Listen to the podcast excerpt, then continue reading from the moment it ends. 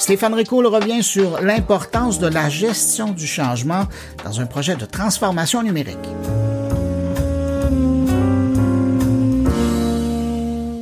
Le 17 octobre dernier avait lieu la JIC, la Journée de l'informatique du Québec, organisée par le réseau Action TI et qui offre aux professionnels du milieu des TI d'échanger des connaissances, mais surtout de prendre le pouls de l'industrie. J'y étais, bien entendu, et en termes de pouls d'industrie, il y a eu un dénominateur commun pour tous, et je vous le livre ici. Je commencerai par une équation mathématique que nous a présentée Catherine Desgagnés-Belzile, vice-présidente exécutive et leader performance d'affaires et technologie de l'information chez Beneva, et qui pourrait très bien résumer mon propos ici. La force de l'humain multipliée par la puissance des technologies égale de l'énergie renouvelable. Le message qu'elle voulait passer est tout simplement que, dans le cadre d'une transformation numérique majeure et impactante, comme celle que Beneva vivait avec le rapprochement de deux entreprises d'assurance de taille égale, le succès n'est pas un objectif mais plutôt une conséquence, issue essentiellement de quatre facteurs que sont l'agilité, permettant de focaliser sur l'essentiel, la gouvernance, agissant comme un accélérateur, les grands rendez-vous, comme elle les appelait, qui sont les jalons exprimés en langage d'affaires, et surtout la gestion du changement, qui se retrouve au cœur des préoccupations. Et quand j'évoquais dans mon introduction l'existence d'un dénominateur commun lors de cette journée, eh bien c'est celui-ci, la gestion du changement. Dans le cas d'un projet comme celui de Beneva, il faut comprendre que le domaine de l'assurance est tout de même conservateur et nécessite encore aujourd'hui un certain rattrapage en matière de transformation numérique et que pour atteindre ce genre de destination, il faut travailler très fort sur la culture, sur le droit de réviser ses choix et de revoir ses stratégies en cours de route, le tout ressemblant plus à une chaîne de montagnes à conquérir qu'à une simple montagne à gravir, comme l'aimait à présenter Madame Desgagnés-Belzile. Un avis que semblait partager Karl Malenfant, vice-président expérience numérique de la SAAQ, pour qui réaliser une transformation numérique est tout sauf un long fleuve tranquille, vous vous en doutez bien. Et d'ailleurs, c'est avec un excellent dosage d'humour et d'humilité que monsieur Malenfant en est venu à nous expliquer le projet Ça clique, avec une vue de l'intérieur nous permettant de remettre le tout en perspective avec certains parallèles comme notamment celui vécu avec Hydro-Québec au moment de la crise du verglas, lorsque journalistes et politiques s'en sont mêlés, créant par le fait même une chambre d'écho venant résonner auprès de la population.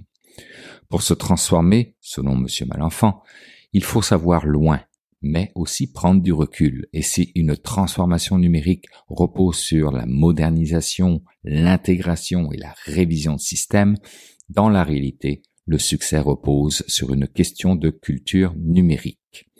Chiffre à la pluie, ce serait 90% des projets de transformation numérique réussis qui auraient priorisé la culture numérique contre 15% des projets de transformation numérique réussis qui auraient négligé la culture numérique.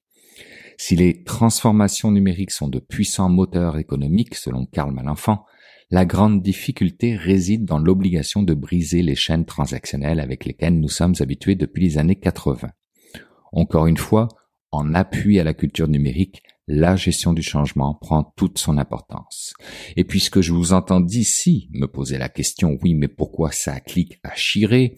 Et pour les francophones hors Québec, chirer veut dire déraper, eh bien l'explication vient d'une hypothèse formulée qui s'est avérée fausse.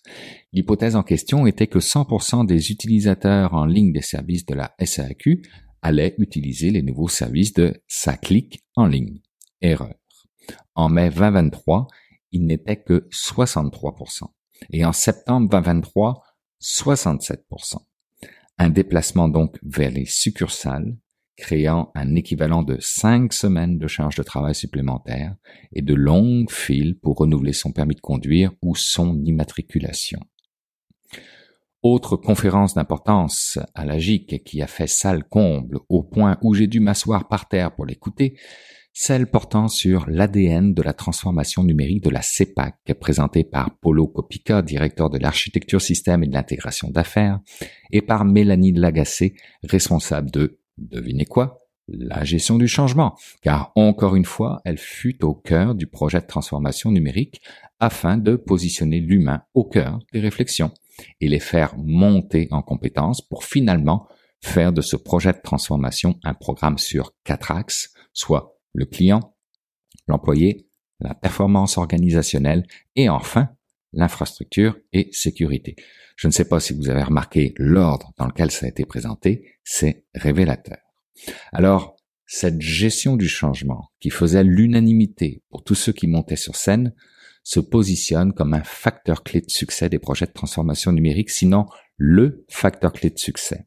Elle se prépare, elle se gère et elle se renforce. Autrement dit, vous devez y penser en amont d'un projet, durant le projet et en aval du projet. Vous devez comprendre le contexte de l'entreprise pour mieux engager les parties prenantes et ainsi célébrer les succès. Demain, vous le savez, vous allez devoir intégrer de l'intelligence artificielle au sein de votre entreprise, à hauteur de 80% des entreprises d'ici 2026 selon Gartner, alors que nous en sommes aujourd'hui à 5%.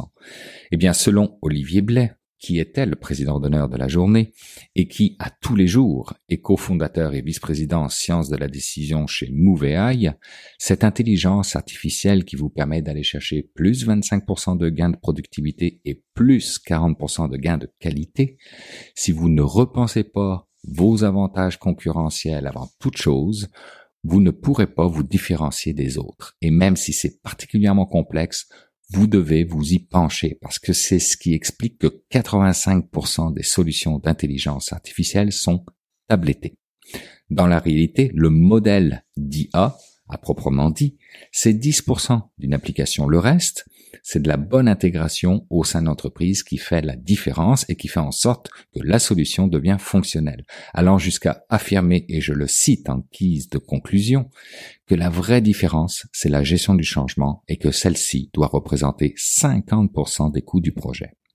Le chiffre est peut-être un peu exagéré, mais il a le mérite d'avoir laissé les quelques 1500 participants à la GIC dans une réflexion qui deviendra leur facteur clé de succès au sein de leur entreprise.